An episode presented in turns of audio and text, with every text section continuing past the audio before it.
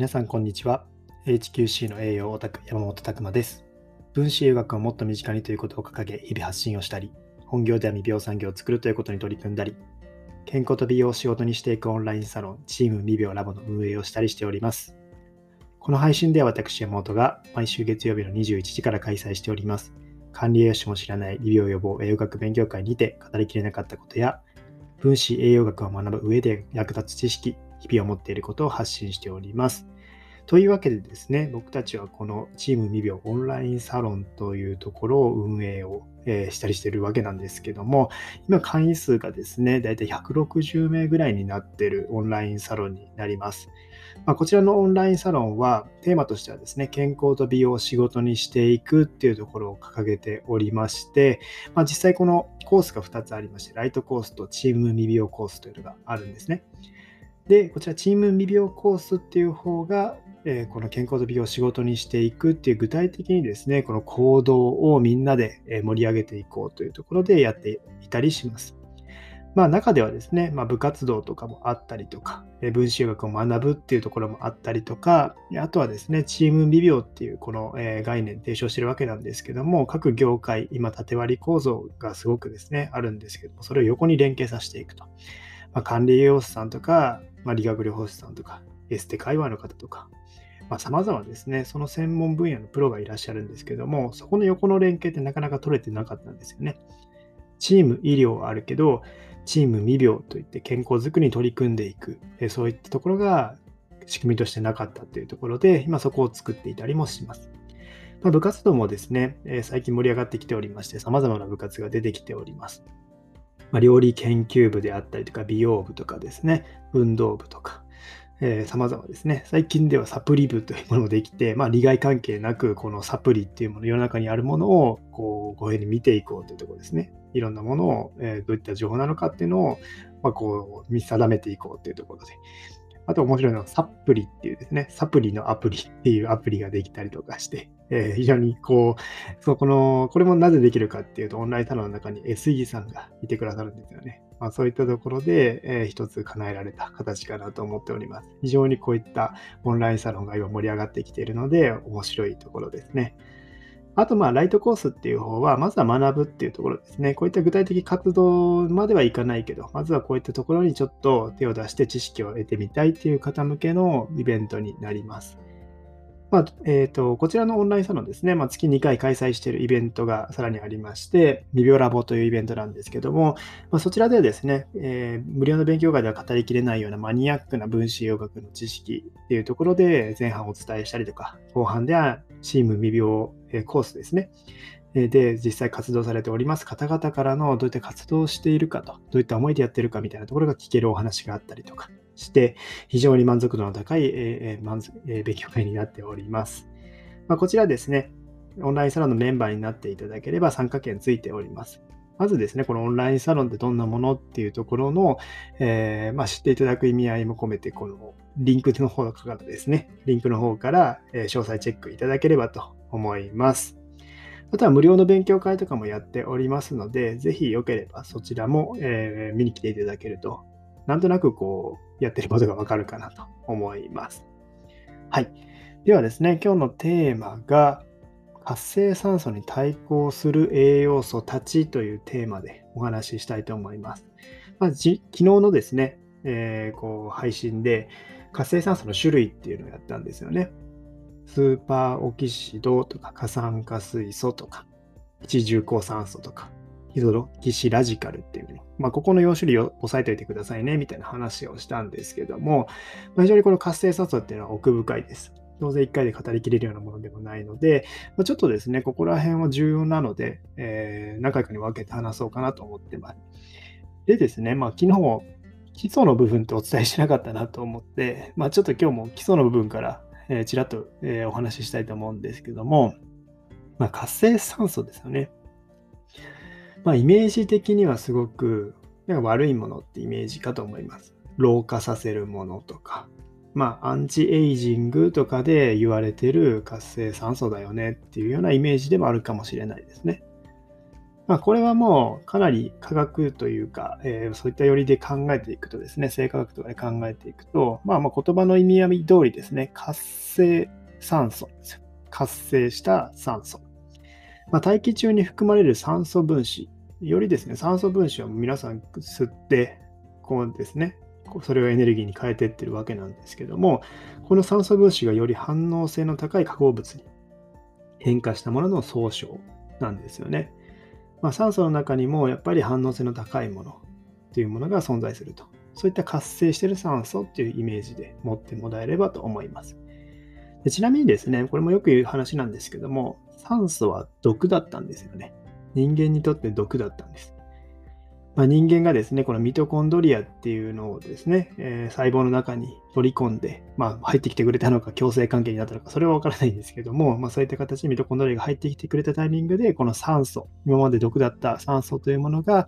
ですね、呼吸というものに使えるようになってというところでエネルギーを生み出せるように、酸素からエネルギーを生み出せるようになってます。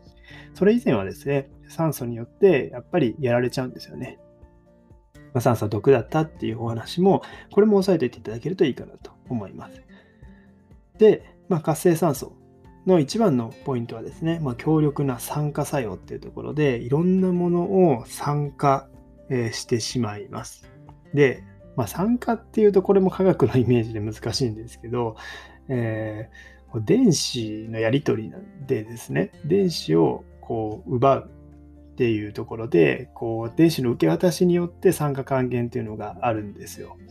で、まあ、酸化のイメージっていうとですね、リンゴが、まあ、こう空気中に切ったまま置いとくとですね、黒ずんでいくというようなところ、これはもう見た目でわかるのでイメージあると思うんですけど、まさに酸化っていうのはああいう形で、どんどん実は酸素によってそういった、えー、ダメージを受けてってるんですよね。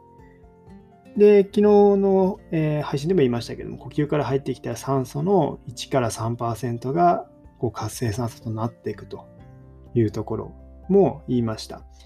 で、まあ、健康な人は1%未満で抑えられて、悪い人はま3%ぐらいが活性酸素になっちゃうよと。ミトコンドリアの質によっても、そういったところが変わってきますよみたいな話もしましたね。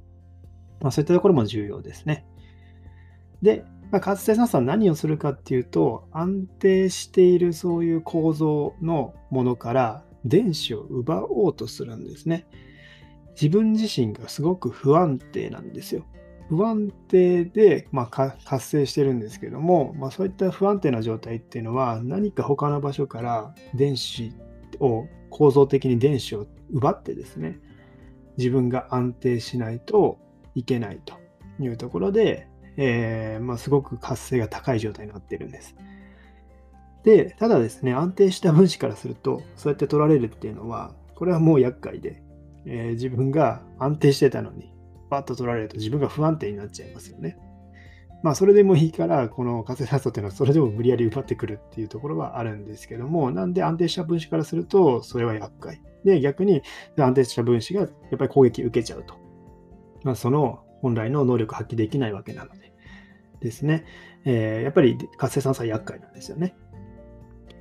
でそこに対して抗酸化物質ですよね。抗酸化物質って言ってビタミン E とかビタミン C とか、まあビタミン A とか、まあ様々こう抗酸化物質ありますけども、そういったものは自分の電子をですね、こう受け渡せるようになってるんですよね。そういった活性酸素に渡して、えー、活性酸素を落ち着かせるというところで、実はま抗酸化物質と言われるものはそういった作用を持っているというところですね。まあ、これが基礎かなと思います。まあ、活性酸素自体はすごく電子をもういつでもこう相手から奪おうとしていると。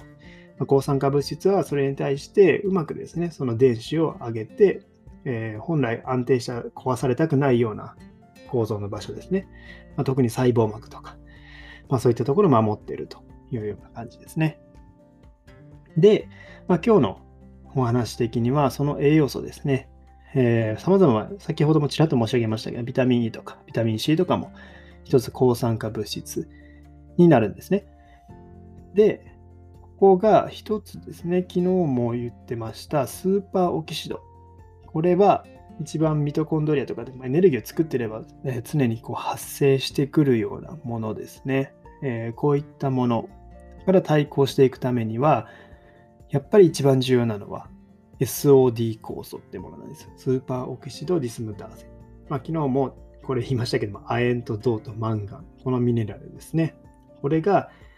えー、しっかりとあることによって、できてすぐにですね、全身に増えていく前に消していけるというとこです。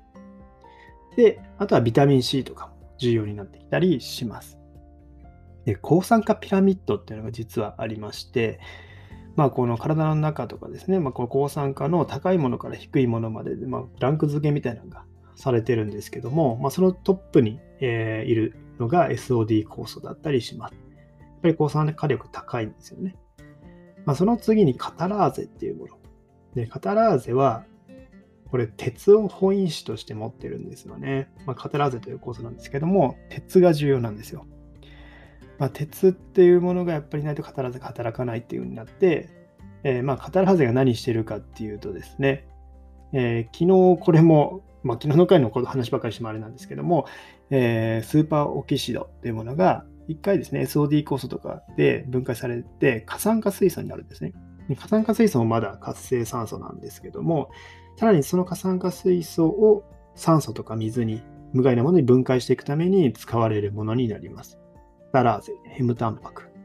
ですね。えー、こういったところも重要で、でもう一つ、二つか重要なものがあるんですけども、グルタチオンとグルタチオンペルオキシターゼっていうものです。まあ、そういったものがあるんです。まあ、これめちゃくちゃ重要なので、特にグルタチオンとかはね、押さえておいていただきたいんですけども、これ抗酸化ピラミッドの順番でいくと、まあ、SOD 酵素があって、カタラーゼがあって、次にグルタチオン、ペルオキシターゼがあって、その下にグルタチオンがあるみたいな順番になってるみたいですね。で、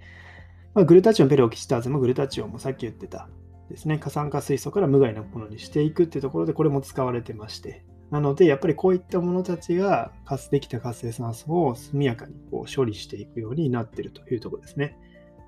で、グルタチオンペルオキシターゼには重要なミネラルが関わってまして、セレンっていうものですね。まあ、セレンというミネラルがあるんですけども、このミネラルが重要になっていきます。まあ、セレンについてはね、後々またこれもお話ししようかなと思うんですけども、そういったミネラルが関わっているというところですね。で、その下にグルタチオン。グルタチオンは何かっていうとですね、これはグルタミン酸システイングリシンというアミノ酸ですね。アミノ酸が合わさってできたものですね。で、この合成するときにマグネシウムが必要なので、結果としてマグネシウムとタンパク質っていうのがすごく重要になってきます。グルタチオン、本当にこう解毒とかですね、抗酸化にも重要なので、ここのですね、4つ、まあ、ここに骨に関わっているものというと、亜鉛、マンガン、銅、鉄、セレン、えー、まあ、タンパク質、マグネシウム、まあ、こういったところもですね、やっぱり重要になってきます。でその下にビタミン E とかアスタキサンチンとか、カロテノイドなのでビタミン A とか、えー、ベータカロテンとかですね。あとは、えー、コエンザイム9点とかあって、でさらにその下にビタミン C とかですね、フラボノイドとか、